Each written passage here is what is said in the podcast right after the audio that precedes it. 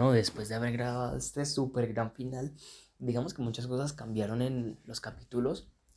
Hay un capítulo que escribí, pero pues lastimosamente no quedó en el corte final, pero es porque siento que no iba de la mano con la estética de todo el proyecto.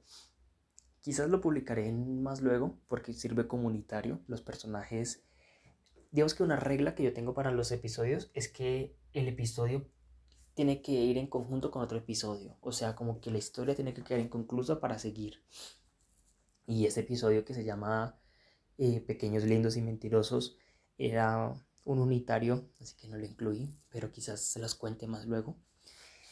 Estoy muy feliz, la verdad. Nunca pensé que este podcast fuera, fuera a tener tanto, tanto tiempo de vigencia. Pero bueno, les agradezco a todas las personas que lo han escuchado las personas que les gusta, a los que no les gusta, a los que me critican, a los que me alaban, porque al fin y al cabo ninguna de las dos cosas me van de la mano con quien yo soy eh, actualmente. Empecé este podcast pensando que yo iba a tener una historia de amor con un final feliz con Eli, a lo que evidentemente se pudieron dar cuenta que terminó mal, pero eh, digamos que aprendí muchas otras cosas. El podcast no lo tomé en serio, creo que nunca, y fue un error porque pues digamos que la gente empezó a escucharlo, más gente de la que yo esperaba. Y, y creo que si tuviera la oportunidad de devolver el tiempo lo haría diferente, más organizado, con menos personajes.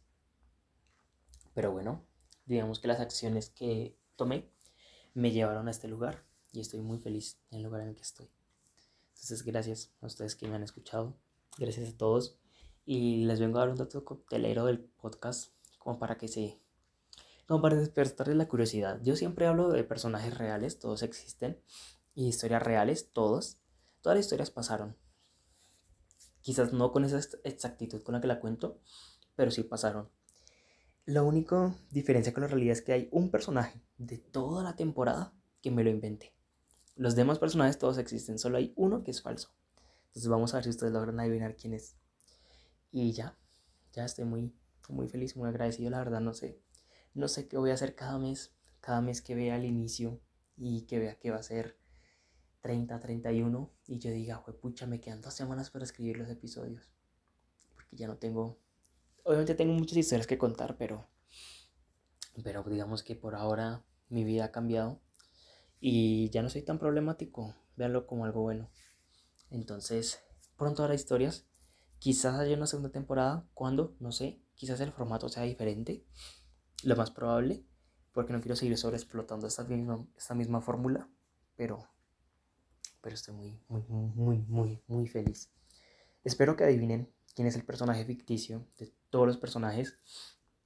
Y ya, esperemos que quizás crucen los dedos y yo grabo pequeños, lindos y mentirosos como un unitario, es decir, que es canon dentro de la historia, pero no sucede al final, sucede en algún momento. O sea, no importa cuándo sucede, simplemente no sucede al final de, la temporada, sucede en algún momento. Y ya, gracias por todo, de verdad.